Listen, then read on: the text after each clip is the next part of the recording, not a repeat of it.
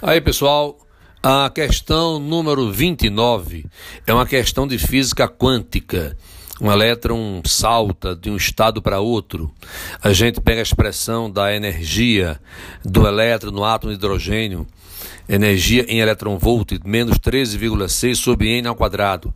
Calcula energia no orbital, nível energético 2, nível energético 3, vê a diferença. Essa diferença é exatamente a energia emitida pelo fóton e a partir daí você encontra a frequência. Vamos encontrar na letra A luz visível, frequência 450 terahertz. Letra A, na questão número 29.